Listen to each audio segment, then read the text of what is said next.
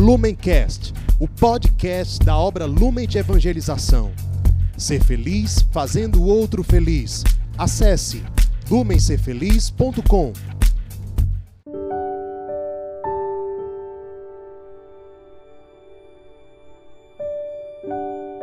Estamos reunidos em nome do Pai, do Filho e do Espírito Santo. Amém. Vinde, Espírito Santo, e enchei os corações dos vossos fiéis, e acendei neles o fogo do vosso amor. Enviai, Senhor, o vosso Espírito, e tudo será criado, e renovareis a face da terra. Oremos. Ó Deus, que instruístes os corações dos vossos fiéis, com a luz do Espírito Santo, fazei que apreciemos retamente todas as coisas, segundo o mesmo Espírito, e gozemos sempre de Suas consolações. Por Cristo, Senhor nosso.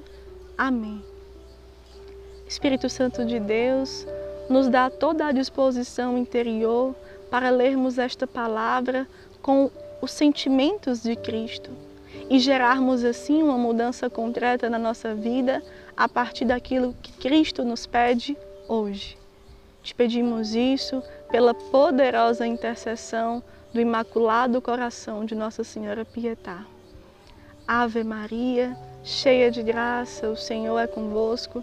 Bendita sois vós entre as mulheres, bendito é o fruto do vosso ventre, Jesus.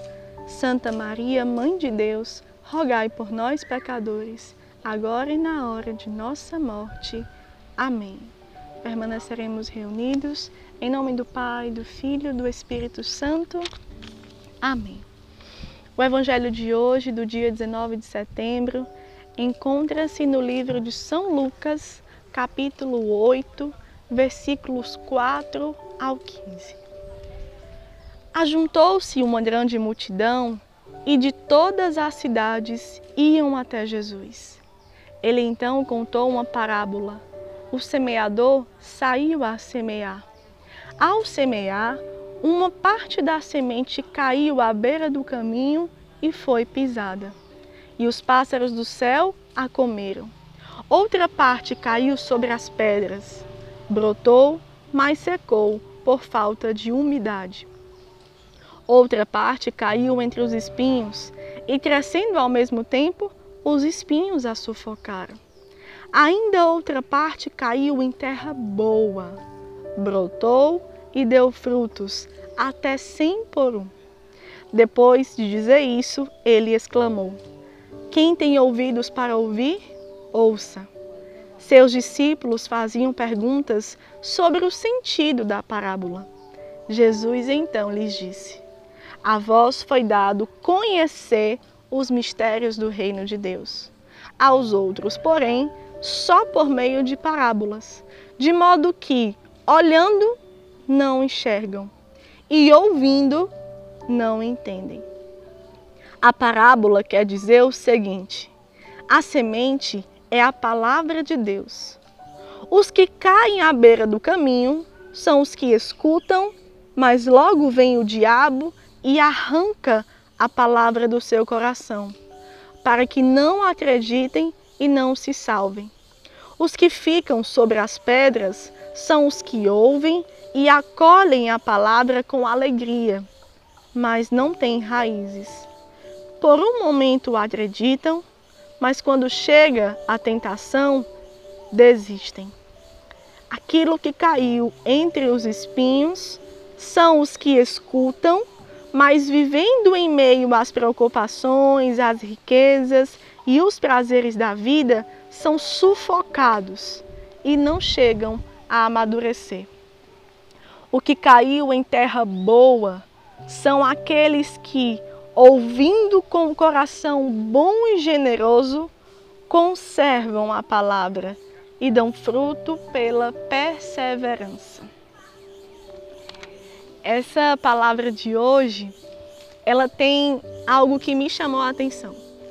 Geralmente Jesus, em muitos contextos que a gente vê nos evangelhos, ele lança uma parábola e vai embora. ele lança a parábola e interpela ali entre os discípulos, até mesmo um de nós que ouve a palavra e fica naquela palavra meditando até ter o entendimento do que ela quer gerar na minha vida pessoal, naquilo que eu sou chamado a assumir.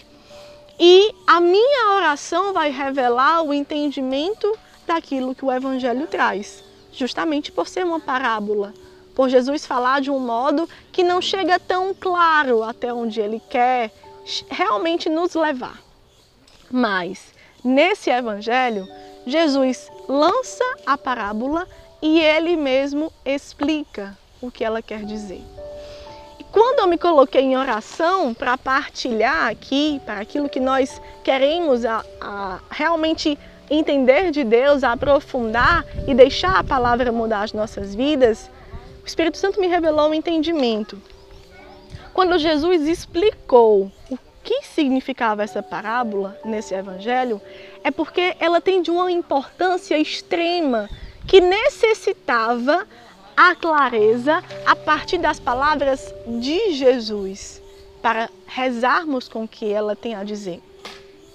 Ela, inclusive, nos ensina a fazer uma meditação boa de qualquer outra palavra do Evangelho, justamente porque ela ensina que a nossa forma de nos configurar a Cristo precisa ser pautada numa leitura orante e numa caminhada perseverante, onde a gente prepara o nosso coração, onde a gente encara que as provações elas chegam no caminho para passarmos dela e colhermos o fruto que Deus pede e para verdadeiramente tornar aquilo um hábito novo nas nossas vidas. Porque quando ele vai relatando o passo a passo desse semeador, dessa semente, Jesus mesmo disse que a semente é a palavra de Deus. Se essa palavra for ouvida como uma palavra qualquer que eu vou só entender a linguagem, a comunicação, ela vem e já já ela vai embora. Por vários motivos, como aqui ele colocou, como uma semente que cai à beira do caminho, o pássaro chega, come e leva, e ela não fica quando nós ouvimos a palavra de uma maneira dispersa, distraída, quando nós acolhemos, acolhemos os ensinamentos de Deus, os mandamentos, de uma maneira dispersa e distraída, nós não deixamos aquela semente virar o fruto que Deus quer que Deus realmente trabalha nos nossos corações para nos alimentarmos desse fruto e levarmos esse alimento aos outros. Na outra colocação aqui, Jesus coloca que a palavra ela é lançada, mas ela coloca sobre as pedras e por faltar umidade, ela não consegue ser colocada como o fruto que eu vou me alimentar daquela semente, daquela palavra. Justamente porque eu deixei outras coisas ocuparem o, o sentido que aquela palavra queria trazer para mim eu não me detive, eu não me dediquei, eu não preparei o terreno do meu coração para acolher isso. Eu não entendi que quando Jesus me deu um ensinamento em dado momento da minha vida, que ele me deu uma provação, é para que eu deixasse aquela provação germinar aquela palavra. Uma provação muitas vezes vem para que eu sinta o sabor que sai do Evangelho para que eu me una aos salmos que muitas vezes cantam libertações, que cantam clamores, que, que cantam pedidos de socorro a Deus por sermos provados e seremos mesmo, porque a aprovação nos leva justamente à perseverança, que já é o outro ponto que nós chegamos.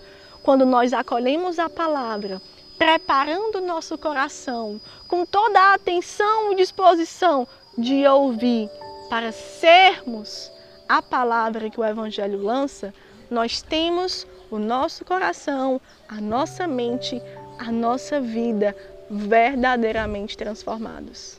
Porque nós nos configuramos a Cristo a partir da disposição sincera de ser este Evangelho vivo. Que o coração do ressuscitado, aqui e agora, revelado naquela forma de nos entender, de fazermos perceber que Cristo está vivo no mundo, nos faça convencer que essa palavra quer fazer Cristo ressuscitado viver em mim para corrermos com amor, para consolar aqueles que mais sofrem e todas as pessoas que Deus providencialmente coloca ao nosso redor.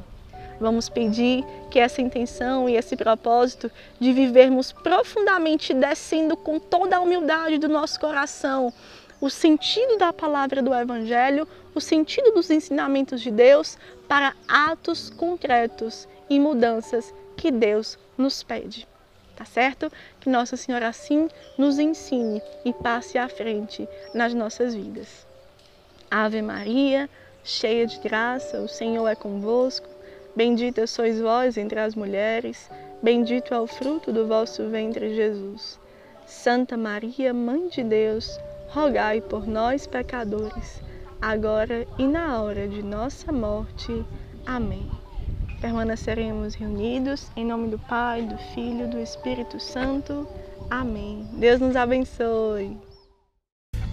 Lumencast, o podcast da obra Lumen de Evangelização. Ser feliz fazendo o outro feliz. Acesse lumencerfeliz.com.